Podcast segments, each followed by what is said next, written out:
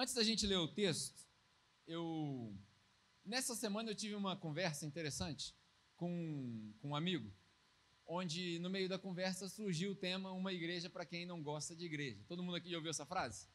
Todo mundo já ouviu essa frase? Já, então. É uma frase que causa muita polêmica, muita gente não entende, muita gente interpreta mal. E eu gostaria de encorajar você que está sentado aqui, talvez você que está assistindo online, se você não entendeu ainda o que, que essa frase significa, e você é uma dessas pessoas que acha que eu sou o demônio encarnado, entra no nosso site, lá tem três mensagens com o mesmo título: Uma igreja para quem não gosta de igreja. E eu posso te garantir, eu não sou o demônio. Você vai ver, eu não sou esse cara ruim que você imagina, e aí você vai entender o que está por trás dessa frase uma igreja para quem não gosta de igreja. É só uma tentativa de falar com as pessoas que não participam de igreja. Nada mais que isso. Então, assista lá, no nosso site tem, no, no canal do YouTube tem. Mas no meio dessa conversa, me chamou a atenção, por quê? Enquanto nós discutimos isso, eu me dei conta que a capela é uma igreja um pouco peculiar. Ela não é melhor e nem pior do que nenhuma igreja, mas é uma igreja um pouco peculiar, onde a gente recebe muita gente que ou entende bastante de teologia e tem bastante crítica, ou ficou muito decepcionado com a igreja e por aí vai. E nesse, nesse movimento de receber muita gente, a gente acaba sendo confundido como. Eu, eu já ouvi que nós somos a igreja dos desigrejados. Eu não consigo ver nexo numa frase dessa, né? A igreja de desigrejados. Ué, se é desigrejado, então não tem igreja. Mas, enfim, eu já ouvi que nós somos a igreja dos, do, dos perdidos já ouvi que nós somos todos hereges, e eu já ouvi também, que eu acho que é o mais comum, que é a igreja do tudo pode. Ah, lá pode fazer tudo. Lá pode, pode pecar, lá pode fazer tudo. Na verdade, qualquer lugar pode. A verdade é essa. Na presbiteriana pode, na batista pode, na assembleia pode, qualquer lugar pode. Porque não é a igreja que vai fazer você parar de pecar que vai fazer, na verdade, nada vai fazer você parar de pecar.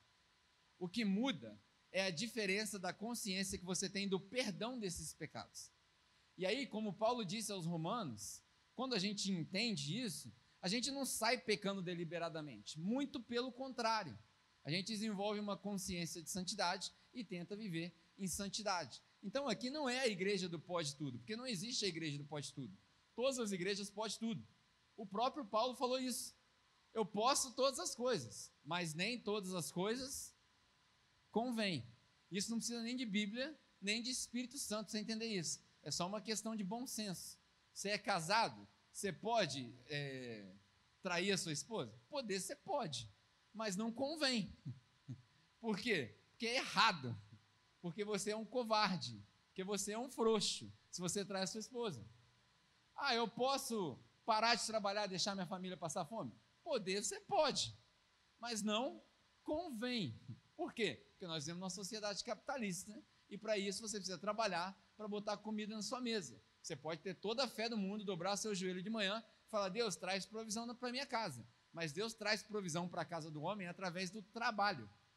Amém? Então, poder pode? Pode. Aí eu estou namorando.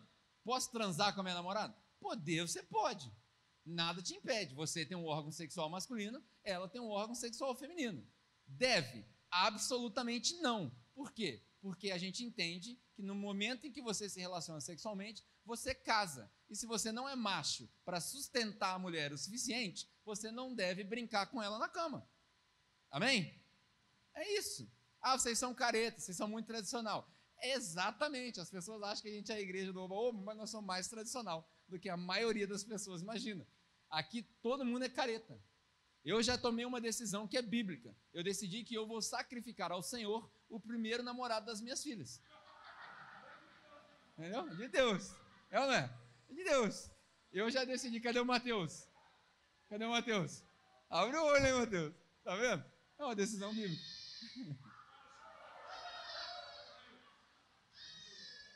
Você vai entender, filha. Você vai entender.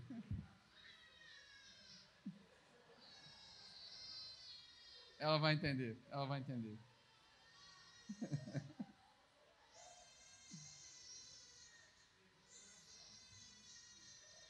É por causa dessas coisas que o povo não leva a capela a sério, entendeu? Enfim, isso foi uma brincadeira. Nesse movimento, eu entendi que a gente precisa justificar algumas coisas. Uma das coisas que está acontecendo no mundo das igrejas, infelizmente acontece na capela também, a gente deixou de pregar o outro lado de Deus.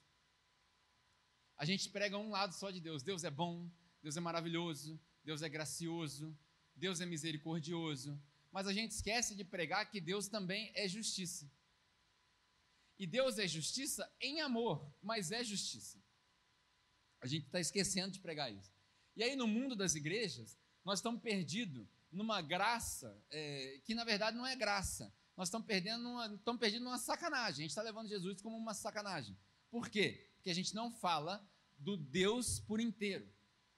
Os antigos diziam que a gente tem que pregar todo o conselho de Deus. E isso inclui justiça.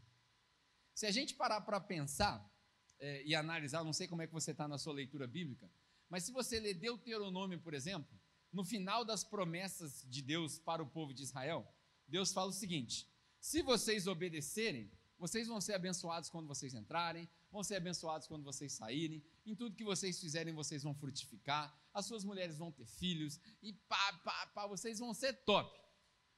Agora, se vocês desobedecerem, vocês vão ser amaldiçoados quando vocês entrarem, amaldiçoados quando saírem, vocês não vão ter trabalho, vocês vão plantar e não vai crescer, vocês vão ser escravizados. Vai chegar ao ponto de que os pais vão mentir para as mães e não vai ter comida em casa, e eles vão despedaçar os seus próprios filhos e comer os pedaços dos seus filhos escondidos.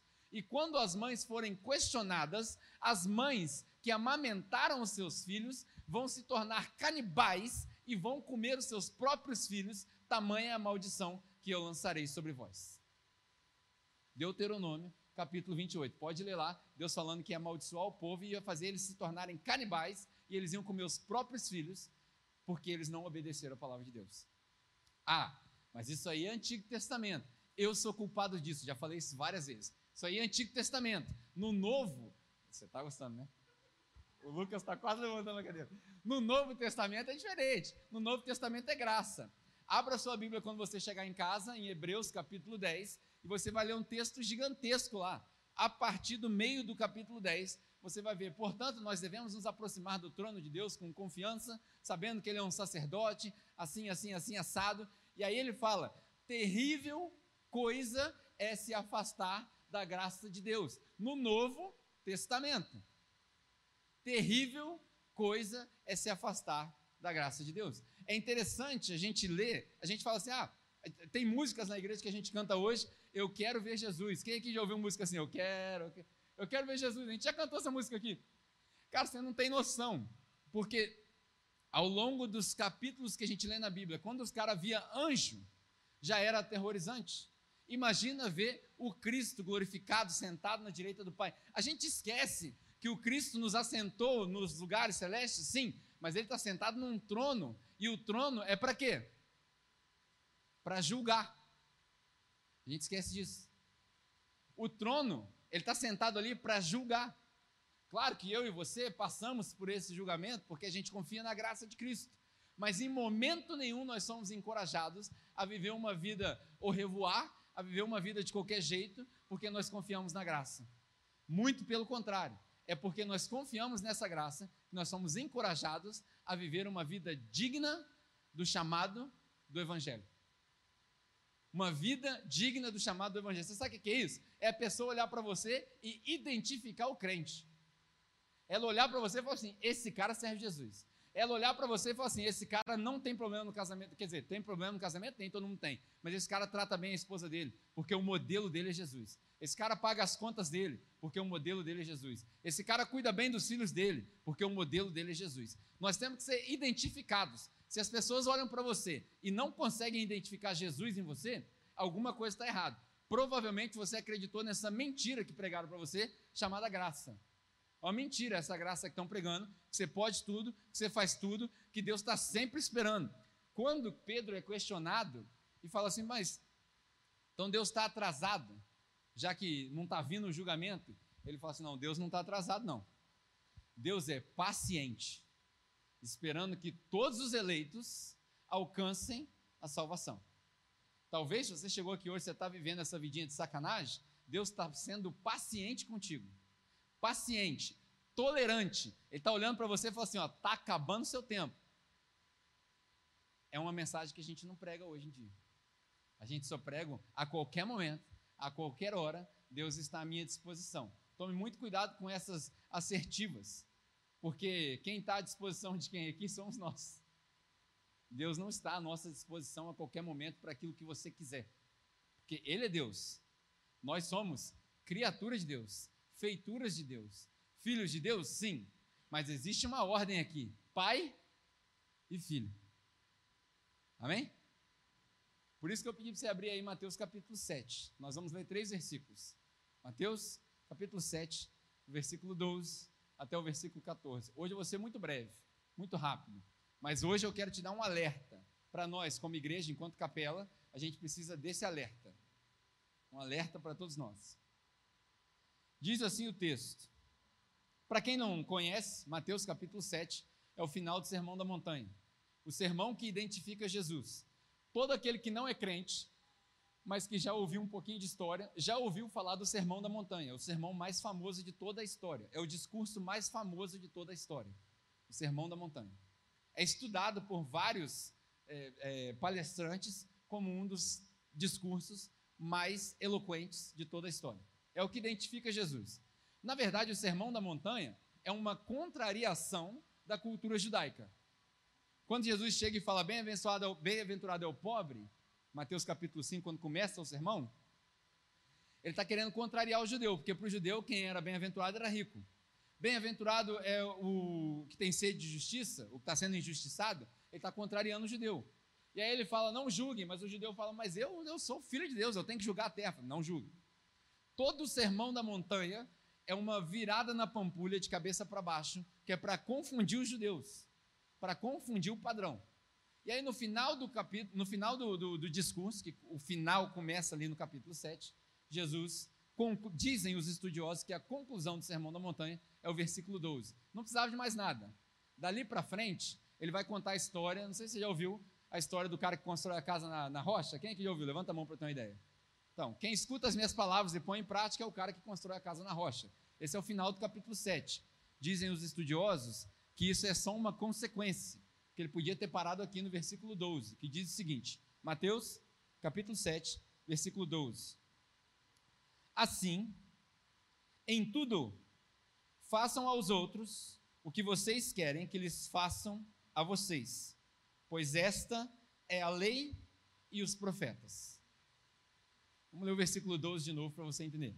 Assim, em tudo, façam aos outros o que vocês querem que, se, que eles façam a vocês, pois esta é a lei e os profetas. Algumas coisas que a gente precisa aprender aqui a piadinha já está sem graça, mas talvez você seja novo na igreja, você vai entender. Você sabe o que significa tudo em grego? Tudo. Todo mundo já está cansado dessa piada. Quando Jesus termina o sermão da montanha, ele fala: então, em tudo que vocês fizerem, em tudo, é no pagar das minhas contas, é no ir à aula, é no tratamento com a minha esposa, é como eu cozinho na minha cozinha, é como eu arrumo a minha cama, eu gosto de falar para minha filha: você quer fazer diferença no mundo? Começa a sua cama de manhã. É o comportamento que a gente mostra para o mundo. É como você aperta a mão das pessoas. É como você trata as pessoas. É como você se importa com as pessoas quando você fala: Ei, como é que você está? Tudo bem? E você escuta a resposta em tudo. E aí, olha que interessante. Antes de Jesus aparecer na cena, antes de Jesus aparecer na cena, a gente tem gravados na história pelo menos três pessoas que usaram um ditado parecido com esse. Só que esse ditado era sempre na negativa. Você já deve ter ouvido isso. Não faça para os outros aquilo que você não quer que seja feito para você. Esse ditado é antigo. Esse ditado tem mais de dois mil anos. Diz a lenda que esse ditado começou com Confúcio, lá na China, lá na, na, na Ásia, lá, e ele dizia: Não faça para ninguém aquilo que você não quer que seja feito para você. Era um ditado de guerra, de manter a paz. E diz que esse ditado foi passando de mão em mão, de boca em boca, até que chegou na época um pouquinho antes de Jesus, dois rabinos famosos, que a gente já falou aqui deles várias vezes, que eram os caras que eram os mais famosos da cultura judaica, Shammai e Hiliel, eles diziam a mesma coisa. Não há em lugar nenhum de escritura histórica nenhuma um ditado desse positivo, só negativo. Por que, que isso é importante? Porque Jesus, ele, vira de cabeça para baixo tudo, até a história. Tudo que eles iam dizendo na negativa, não faz para os outros aquilo que você não quer que faça para você, Jesus fala assim: não, esquece o negativo. Vamos falar do positivo. Aquilo que você quer que seja feito para você, faz para os outros. É o famoso ama o próximo como a você mesmo. Do jeito que você quer que as pessoas tratem você, trata os outros. Do jeito que você quer que as pessoas olhem para você, olhe para os outros. E aí ele diz: Isso, isso o quê? Fazer para os outros como você quer que seja feito para você. Isso é a lei e os profetas. É por isso que de vez em quando eu falo aqui, cara, foca só no Novo Testamento que já é o suficiente para você. Porque você vai entender, se você põe em prática, a gente diz aqui muito na capela, nós não estamos preocupados em ensinar a Bíblia para as pessoas. Eu não tenho essa preocupação. As nossas pregações não têm a, a, a pretensão de ensinar a Bíblia para ninguém. Se você quiser aprender Bíblia, a gente vai discutir no curso de teologia ali. Mas a gente não tem a pretensão de ensinar a Bíblia para ninguém. A pretensão aqui é ensinar você a colocar em prática aquilo que Jesus ensinou para nós. Essa é a pretensão. Prática. Porque a árvore é conhecida pelos seus frutos. Quando você come o fruto da árvore, você reconhece. E Jesus diz que isso, a maneira com a qual eu trato as outras pessoas, a maneira com a qual eu amo as outras pessoas, isso é o resumo da lei e dos profetas. Deve ser por isso que quando Jesus é questionado qual é o maior dos mandamentos, o que, que ele responde? Amar a Deus e amar ao próximo. E nisso se resume toda lei e todos os profetas. Deve ser por isso que Paulo fala que a natureza e os profetas, eles ansiavam por adorar aquilo que nós adoramos agora, porque eles não tiveram a oportunidade que eu e você tivemos. Para eles, Jesus era um evento no futuro. Para nós, Jesus é um fato. Pegou a ideia? Para eles era uma esperança, para nós é uma constatação. Para eles era só um reflexo, só uma sombra. Para nós está escrito, é histórico, é factual. Você não precisa nem de fé para acreditar em Jesus. Você precisa de fé para ser salvo. Mas para acreditar em Jesus, basta uma boa aula de história. Para acreditar em Jesus, basta você abrir o seu telefone e olhar para o seu calendário. Que dia é hoje? Que dia é hoje? Quem sabe que dia é hoje? Dia 16 de fevereiro. De qual ano? 2000 e? Por que 2020? Porque mais ou menos há 2020 anos atrás, um cara nasceu aqui na Terra e a partir disso, a partir disso, começou a ser contado um novo calendário. Mano, eu não sei você, mas qualquer pessoa que divide a história em antes e depois dele já é digna de pelo menos um pouco de atenção. Aí, se esse cara nasce e fala, eu vou fazer X, Y, Z, e fala que vai morrer, três dias de... fala que vai ressuscitar, três dias depois o cara aparece ressurreto, o que ele falar eu estou fazendo. Eu preciso memorizar nada. Se ele falar, eu estou fazendo. Mano, se eu tivesse na pele dos discípulos, eu estava nessa linha igual aquela ali, o cara passa pela parede igual o Neo do Matrix. Você não precisa falar mais nada, mano. Manda que eu obedeça. Amém? É assim que funciona com Jesus. Você não precisa de nenhuma constatação extra. Então, isso são os profetas e a lei. E aí, olha só, versículo 13 e 14. Esse é o nosso alerta. Olha o que, que ele diz. Entrem pela porta o quê? Quanto mais vocês participarem, mais rápido eu ando. Se vocês não participarem, eu acho que vocês não estão entendendo, eu fico repetindo. Entendeu? Entrem pela porta. Isso, olha que bonito. Estou igual o professor agora de, de primário, o pessoal repetindo.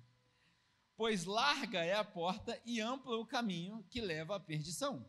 E são muitos. Repare nas ênfases que eu estou colocando.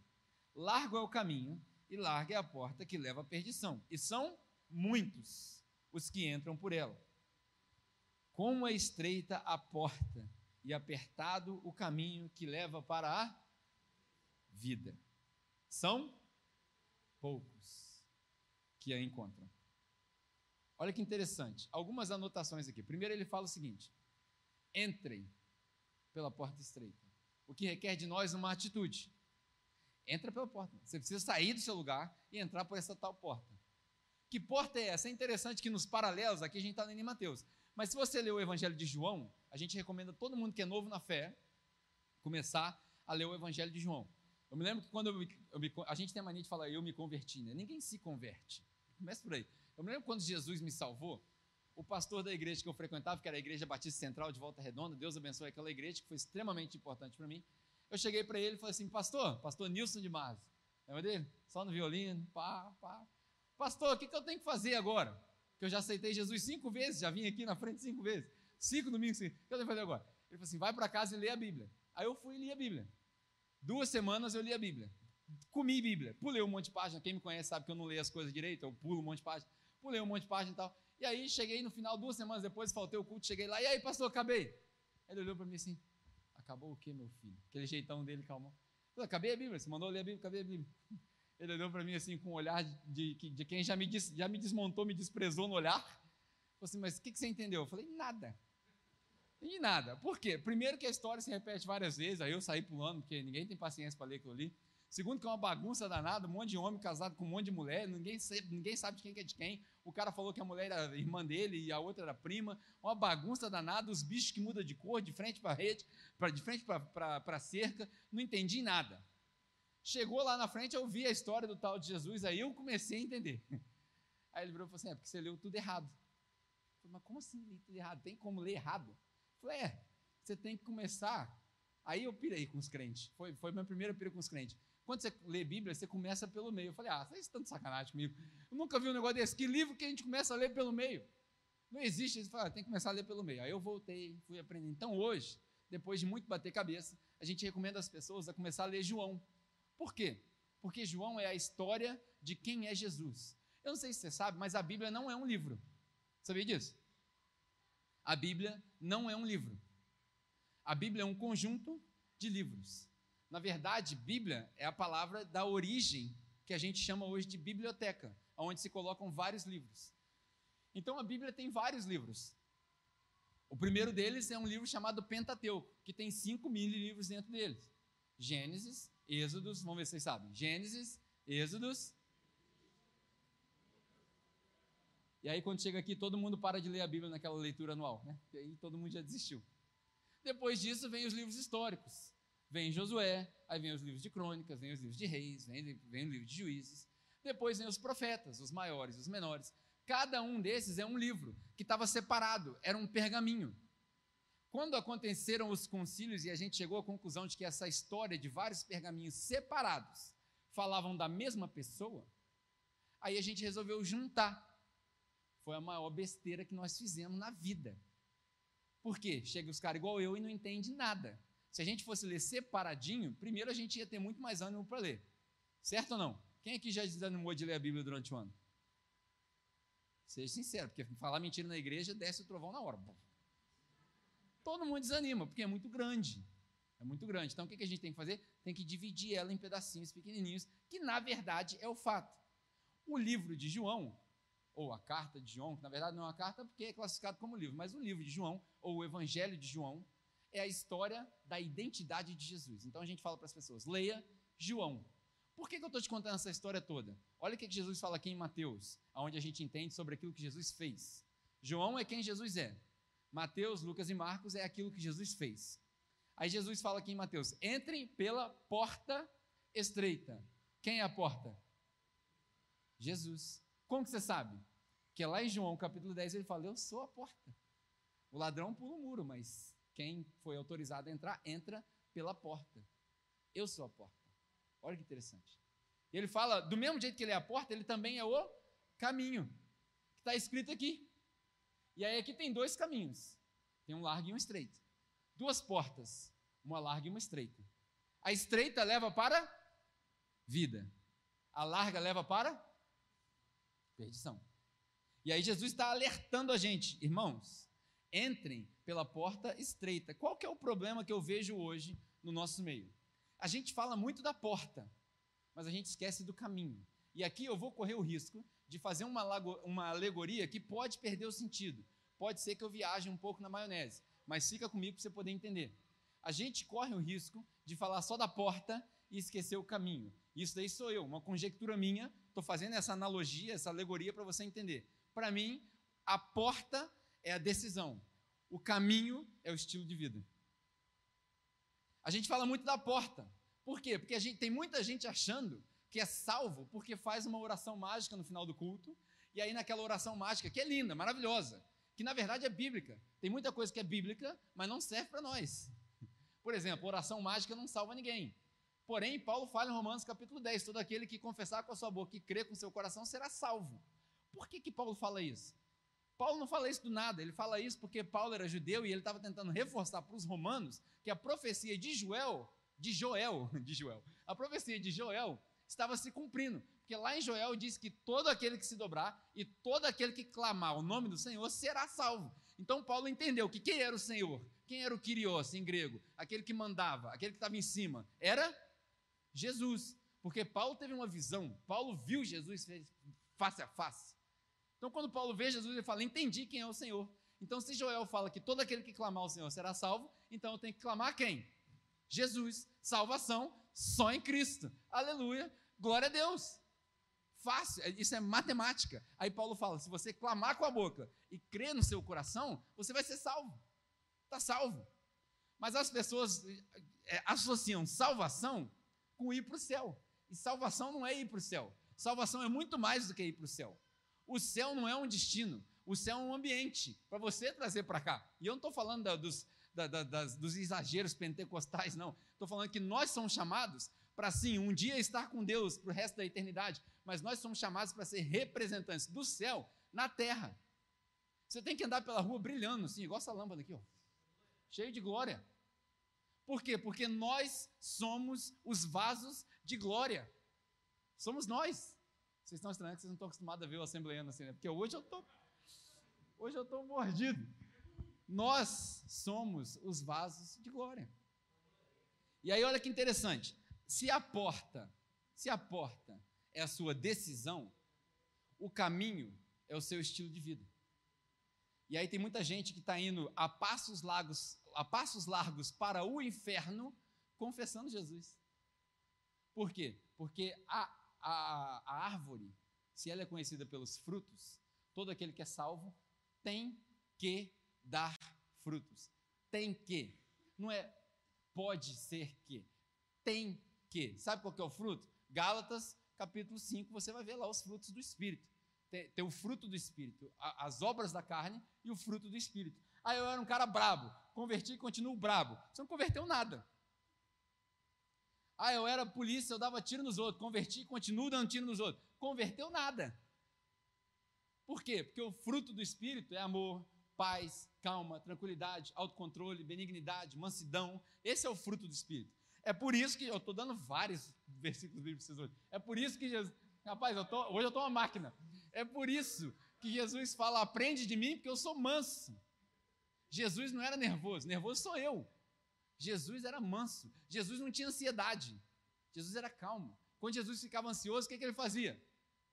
Orava. É por isso, ó, eu ia por isso. É por isso que Paulo virou para o pessoal de Filipenses e falou assim: o pessoal de Filipe lá, falou: ó, vocês irmãos, Filipe, como é que chama aquela cidade? Fiquei confuso agora. Filipenses, a cidade, como é, é o nome da cidade de Filipenses? Filipos, então, Filipos. É porque em inglês é Filipai, aí eu fiquei perdido agora, eu falo Filipe, não falo Filipe, enfim. Paulo chega e fala a mesma coisa para os caras. Irmãos, não andeis ansiosos por coisa alguma, mas em tudo, desde que Deus saiba dos seus problemas através das suas orações e ações de graça. Da onde que Paulo tirou isso? Volta para Mateus capítulo 6, irmãos, não andeis ansiosos com aquilo que você tem que comer, beber, vestir, mas procure primeiro o reino de Deus. E todas essas coisas vão ser acrescentadas. E a cada dia basta o seu mal. Hoje eu tive uma experiência fantástica. Eu virei para minha filha, minha filha falou assim: pai, eu estou muito triste. Eu falei, por quê? Porque eu quero comer sorvete, mas eu também quero comer chocotone. E a minha filha está tá, tá batalhando com açúcar no sangue. Então a gente está refazendo a dieta dela. E eu fiquei com, aquele, com aquela dor no coração.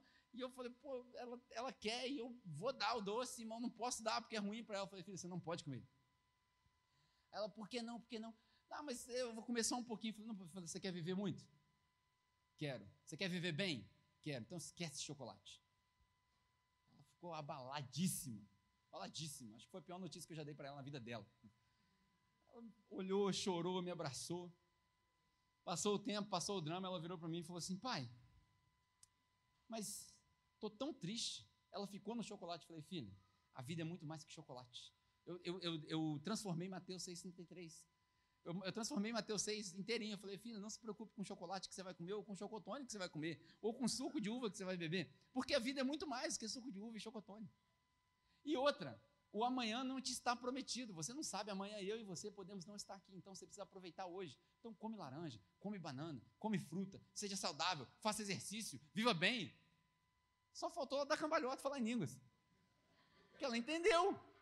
Ela entendeu. Então, irmão, você tem uma ferramenta na sua mão fantástica. Chama Bíblia. É só ensinar para seus filhos. Só ensinar para eles. Se você ensinar para eles, eles não vão. Rapaz, hoje eu estou. É só ensina, filho. Provérbios 22. Ensina o seu filho. Eu, eu nem sei mais o que, é que eu vim pregar hoje. Ensina seu filho no caminho que ele tem que andar e ele não vai se desviar. Simples. Mas vocês estão entendendo? Estão aprendendo? Amém ou não? Ai, amém de novo. É, a porta e o caminho. A porta, agora vamos falar sério. A porta é aquilo que a gente chama em teologia de justificação. Justificação. O que é justificação? É quando eu e você somos declarados oficialmente justos perante a Deus. Deus é santo, Deus é, é, é magnífico, Deus está no trono dele, Deus não se contamina. Aonde há pecado, aonde há trevas, Deus não habita. E onde Deus chega, quer dizer, Deus não chega em lugar nenhum, porque nós, nós estamos em Deus. Mas quando a gente contamina um ambiente com trevas, e se Deus resolver se manifestar, as trevas vazam, as trevas estremecem. No nome de Jesus, as trevas estremecem. Vocês entenderam agora por que eu falo vocês cantarem um negócio como se fosse oração? Porque na hora que eu declaro o nome de Jesus, as trevas estremecem. O diabo fica com medo de mim. Tem muita gente que tem medo do diabo, medo do demônio. Rapaz, o diabo tem que tremer de medo de você. Na hora que você chegar no ambiente, você é um vaso de glória. Você chega na hora com, com a glória de Deus, sem soberba, obviamente, com a vida de santidade, porque você chegar lá também fazendo sacanagem, você vai passar vergonha. Né? Igual os discípulos passaram vergonha. Então nós temos que entender isso, cara. O diabo é que tem que ter medo de você, não somos nós. É o contrário. E aí, nessa pegada toda, voltando aqui para o texto que eu estava falando, se a porta é a sua decisão, então a porta é a justificação. Quando eu e você somos declarados justos perante a Deus. Isso não tem nada a ver com aquilo que você faz. Você pode pagar penitência, andar de joelhos, você pode fazer jejum, fazer oração, nada disso te declara justo perante Deus. O que te declara justo perante Deus é o sangue que Jesus derramou na cruz por mim e por você. Mas nada, mais nada. Porém, nós não somos chamados para ficar idolatrando o sangue de Jesus. A gente não fica a vida inteira assim, sangue de Jesus tem poder, sangue de Jesus tem poder, e não faz nada. Nós não fomos chamados para isso. Nós não fomos chamados para isso. Nós somos chamados, como eu disse, para trazer o céu na terra. Então a gente também tem o caminho, a nossa santificação. A gente tem dificultado, tem, tem duas realidades na igreja hoje. Tem a igreja que dificulta a entrada do povo, que a porta é muito estreita. É tipo o rico entrando no reino dos céus, o camelo passando pelo fio da agulha. O cara chega ali e fala: pode entrar não, está de boné. Pode entrar não, está tatuado. Pode entrar não, você é gay. Pode entrar não, você é do PT. Não, você é do PSDB. É, cara, a igreja, a, a gente criou tanta barreira que está difícil para o povo botar fé em Jesus. E eu acredito que, embora a porta seja estreita, Jesus não está falando aqui da entrada na igreja, Jesus está falando aqui da entrada para a vida eterna, porque a escolha para uma vida eterna é uma escolha difícil no seu, no, todo, toda pessoa com, com um raciocínio funcionando nunca vai escolher Jesus. Nunca, nunca. Tem um ditado no meio dos teólogos que diz que todo mundo, quando chegar no céu, vai ter uma surpresa. Vai olhar o portão das pérolas com as doze tribos lá marcadas e os apóstolos e vai falar assim: Vinde a mim todos que estão cansados, lá na entrada. Aí o cara fala: Ó, oh, para mim isso daí. Daí ele atravessa o portão e quando ele chega, alguém bate no ombro dele, ele vira para trás, vê lá e fala assim: só entra aqui aqueles que o pai me trouxe.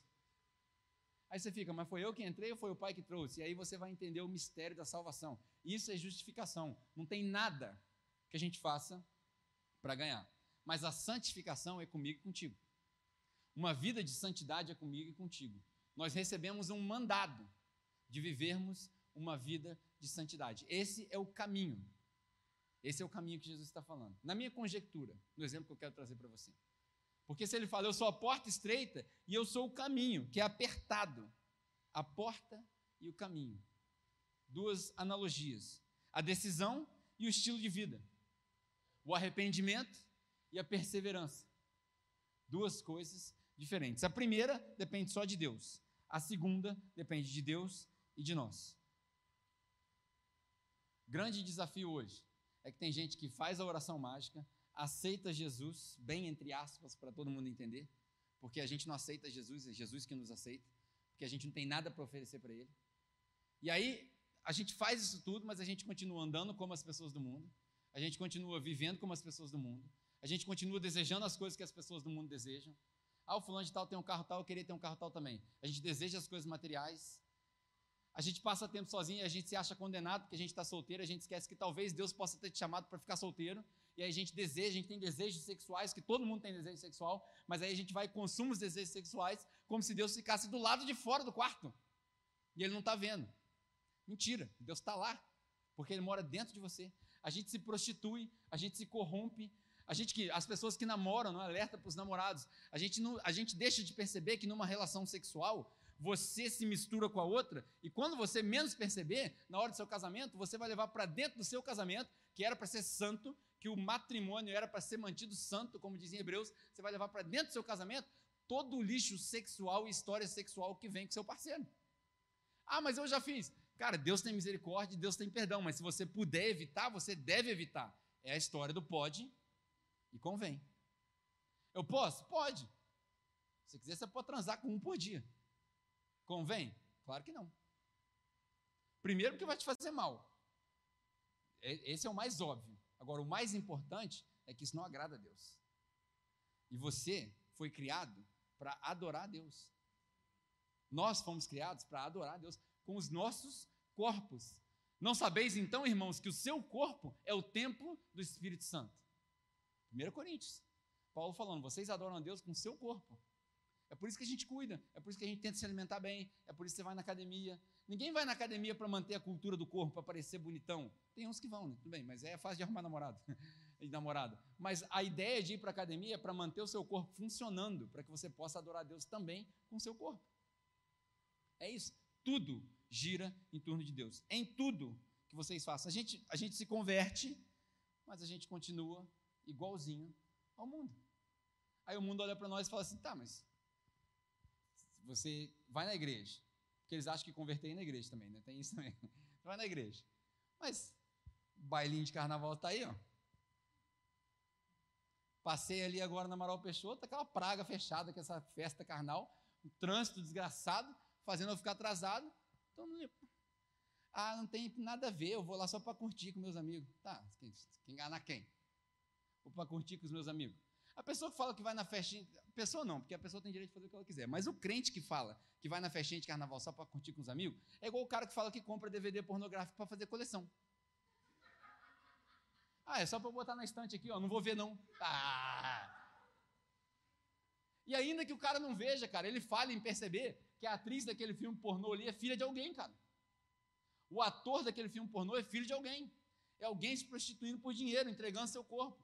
Ah, vou levar para apimentar o casamento. Pô, já viu, né? Vou levar filme pornô para apimentar o casamento. Põe pimenta nos, nos órgãos sexuais. Vai apimentar, pô. Tá entendendo? Não, não, faz sentido. Ah, o crente pulando carnaval. Irmãos, crente. Ó, vou falar um negócio para você. Agora vai ficar meio assembleia mesmo, porque o pessoal da assembleia proibia a televisão. Uma, co uma coisa é uma coisa, outra coisa é outra coisa. Mas para falar a verdade para você, crente não deve pular carnaval. Ah, nós vamos fazer uma atividade missionária para levar água para o povo pulando carnaval. Leva galão de água para o povo a caminho do inferno, filho. Aí, que que é? olha a desculpa esfarrapada. A gente monta barraca no desfile de carnaval e passa os outros 360 dias do ano sem falar com ninguém, sem evangelizar ninguém, sem botar a mão no bolso para ajudar a pessoa que está precisando, sem se sacrificar, sem ser o exemplo de Jesus para as pessoas. Seu exemplo de Jesus no carnaval é muito fácil. Monta a barraquinha, põe ali, vou fingir que estou correndo, levo a aguinha, pá, pá, pá, fiz a minha. Mídia social, Instagram, eu aqui, missionário. Missionário na cadeia, rapaz, isso é mentira. Qual que é, qual que é a eficiência das conversões do carnaval? Eu até poderia inventar uma estatística aqui, mas vou dizer para você, é perto do zero. Tem um ou outro que se converte? Claro que tem. Mas tem um ou outro que se converte na rua, dentro do ônibus, quando você pega um ônibus, no Uber, na escola, no trabalho. Todo dia. Todo dia tem. O caminho da perdição é egoísta. O caminho da perdição é egoísta.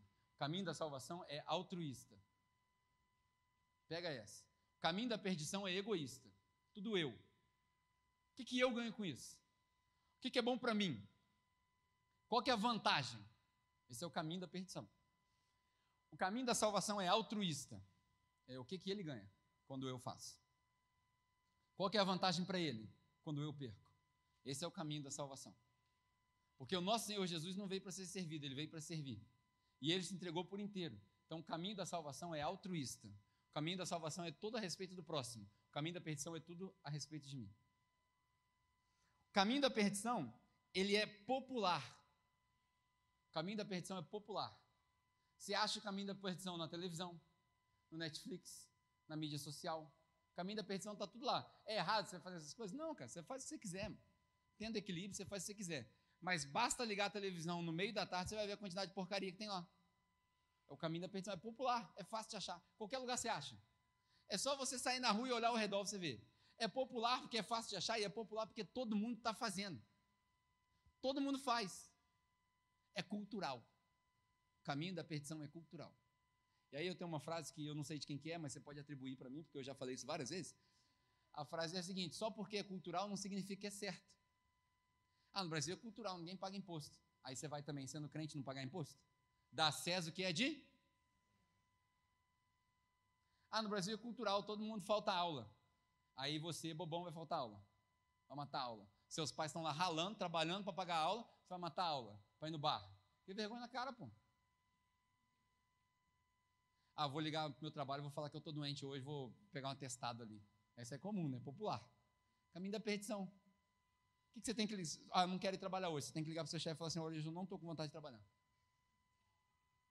Ah, mas meu chefe vai falar que vai me mandar embora. Então levanta e vai trabalhar, pô. Ninguém te. Ninguém te obrigou. É uma escolha. Você pode ficar em casa também, passando fome. É uma escolha. Trabalho é consequência do nosso pecado. Então a gente tem que trabalhar. Mas se você quiser faltar ao trabalho, você tem que ser homem ou mulher suficiente, ligar para o seu chefe e falar assim: hoje eu não estou com vontade de trabalhar. Estou mal em casa aqui, vou ficar em casa. Se seu chefe te der uma colher de chá, você fica. Se ele fala, não, você tem que vir, você vai. Você resolveu trabalhar para o cara, você tem que ir. É assim que funciona. Porque o caminho da perdição é popular. O caminho da salvação, ele está quase que escondido.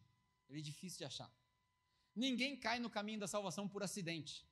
A gente é arrastado para o caminho da salvação. Porque se depender das nossas próprias escolhas, a gente nunca chega lá. O caminho da salvação, ele é, ele, ele é indigesto. O caminho da salvação é indigesto. Porque o caminho da salvação requer que você abra mão das suas coisas, das suas propriedades, das suas vontades, da sua carne. O caminho da salvação exige matar a carne, porque é uma batalha constante entre carne e espírito. Esse é o caminho da salvação. Ah, mas a gente não é salvo pela graça? É, a porta. Mas o caminho é árduo. O caminho da perdição, ele é egoísta e o da salvação é altruísta. O da perdição é popular, o da salvação é desconhecido. O caminho da perdição é largo, é fácil. Já o caminho da salvação é estreito, é difícil. A boa notícia é que Jesus falou o seguinte: embora o caminho seja estreito e a porta seja estreita, quando você vier, pega o meu jugo, porque nesse caminho pesado que você vai ter que carregar a sua cruz, também tem um jugo suave e um fardo leve. Essa é a diferença. O caminho é estreito? É. Não tem nem para a direita e nem para a esquerda. Mas a vantagem é que quem anda com Cristo é nova criatura. As coisas velhas se passaram, tudo se fez novo. E quando é novo, a gente anda leve. Tem peso? Tem. Tem responsabilidade? Tem. Mas é leve e é suave. Essa é a vantagem. Daí a gente, para fechar, eu, eu lembrei essa semana de um. Eu estou lendo um livro que chama O Clube das 5 da Manhã. É um livro sobre hábitos novos e fazer exercício de manhã e tal. Só eu sei o sacrifício que é esse negócio. O troço difícil. Nesse livro, o cara diz que para desenvolver um hábito novo, a gente tem que fazer esse mesmo hábito, forçado às vezes, 66 dias seguidos. O cara podia ter colocado 67, né? Porque 66 já lembra logo da besta, porque é um sacrifício levantar de manhã. Mas ele botou a 66 dias, comprovado pela Universidade de Londres. 66 dias, se você fizer, vai se tornar mais fácil seguir o seu hábito do que não fazer. Eu estou testando, é difícil, estou testando. Se desenvolver um hábito novo demora 66 dias, eu vim aqui hoje para te dar uma notícia que para desenvolver uma vida de santidade demora a vida inteira. Não é da noite para o dia. É uma vida inteira. E é uma escolha que você tem que fazer todo dia. Todo dia eu tenho que escolher Jesus. Todo dia. Eu escolho Jesus hoje, eu escolho Jesus amanhã, eu escolho Jesus durante a semana, eu escolho Jesus todo dia. Você precisa escolher Jesus todo dia. Isso é viver uma vida de santidade. É uma escolha. É o entre pela porta. Tá, parece que as pessoas passam pela porta e fica parado assim olhando, assim, tá, passei agora. Vai me chamar quando? Quando que é o próximo elevador? Não é assim. Eu passei pela porta, agora tem um caminho. Dizem os teólogos que na história da salvação é, funciona assim: no momento da sua decisão, você toma consciência da salvação que Jesus preparou para você de antemão antes da fundação do mundo. Aí você toma conhecimento, é como se eu estivesse fora da salvação. Daí eu passei pela porta e falei: ah, Estou salvo. E aí você fica bobão aqui, uau. Aí você começa aquelas discussão entre Assembleia e Presbiteriano, de livre-arbítrio e tal, que não leva a lugar nenhum. Aí fica naquela discussão lá anos. É a bobeira aqui, não. Isso, na verdade, na Bíblia chama discussões elementares. A gente já passou dessa fase. Aí alguém com mais experiência fala assim, amigo, você passou pelo portão, mas tem uma estrada inteira ainda para seguir. O trono está lá embaixo. Sabe lá Ezequiel, o trono que sai a água de baixo, aleluia, glória a Deus, que tem árvore por aí vai. Está lá, ó, longe para caramba. Aí você vai, ah, então, então vamos, né? Um passo de cada vez. Hoje, amanhã. Aí chega aqui e tropeça. Oi. Aí tem gente que acha que volta lá na fila. Mas aí quando a gente tropeça, a gente esquece que Jesus está aqui, ó, do seu ladinho. Próximo passo, filho, vai. A gente vai. Um dia de cada vez. Aí tropeça de novo. Aí quando a gente tropeça na mesma pedra, Jesus vira para a gente e fala assim, ô, fião, mesma pedra, pô. Mesma pedra. Não aprendeu, não? Aí a gente acorda e fala, oh, rapaz, agora eu preciso me dedicar mais agora preciso me santificar mais. Aí a gente fica naquela, naquela jornada da vida. Essa jornada da vida cristã chama-se santificação. É por isso que a gente fala que a gente foi salvo, está sendo salvo e vai ser salvo. Porque a gente tem que se livrar da gente mesmo todo dia. Começa por aí. Se livrar dos espinhos, se livrar das flechas do inimigo, se livrar das tentações. Todos os dias a gente faz uma escolha. E aí eu cheguei no ponto da escolha, foi até interessante que a gente cantou essa música, né? Venha ao altar aos braços abertos do Pai. É uma escolha que você precisa fazer. Eu me lembro que há sete anos atrás, para a gente terminar, uma cantora muito famosa chamada Whitney Houston faleceu. Todo mundo aqui deve lembrar da música que ela cantava, e eu não vou tentar cantar Whitney Houston aqui, que vai dar ruim. É, mas todo mundo lembra do filme lá do, do Guarda-Costa, que ela ficou famosa e. Enfim, ela morreu. Passando várias crises de, de, de uso de drogas, por aí vai. Eu assisti o funeral dela. Eu gostava da Whitney Houston. Eu assisti o funeral dela. E eu assisti o funeral dela, porque o funeral de americana é tipo um culto de igreja, né, cara? Igreja black e tal. E aí tinha um monte de gente famosa lá que eu gostava. A Alicia Keys foi tocar piano, a R. Kelly foi cantar. E o cara que pregou é um cara chamado Marvin Wayans. Se você está no gospel há muito tempo, você deve conhecer uma cantora chamada Cici e Bibi Wayans. São duas irmãs, que são irmãs dele. Aí ele conta a história de como eles conheceram a Whitney Houston. Que a Whitney Houston ficou apaixonada por uma música deles, que chama Tomorrow. Todo mundo aqui sabe o que é Tomorrow? Amanhã. A música chama Tomorrow. E aí a, a Whitney Houston, no começo da carreira dela, ela cantava essa música por onde ela ia. Nos bastidores e por aí vai. E aí eles ficaram muito emocionados e falaram assim, gente, precisa conhecer ela, precisa conhecer ela. E os quatro irmãos foram. O Carvin, Marvin, Bibi e Cici foram conhecer Whitney Houston. E ela falou que a música deles era fantástica, que ela adorava aquilo, pá, pá, pá, pá. Enfim, ficaram amigos. O agente deles era o mesmo, né, na, na, na produtora lá. Ficaram amigos viveram a vida toda. E aí acabou a vida, eu acho que a pregação dele, a pregação do, do pastor Marvin no enterro foi por isso. Quando acabou a vida, e a Whitney estava lá deitado no caixão, ele pede para as irmãs cantarem essa música. E a música fala mais ou menos assim: Eu sou Jesus, eu estou aqui, aqui está a minha mão. Pega ela.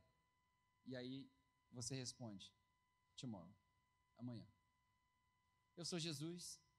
Eu tenho. É, como é que ele fala? Eu posso suprir as suas necessidades. Pega a minha mão. Amanhã, Jesus. Aí chega na ponte perto do refrão e fala: Hoje eu analisei.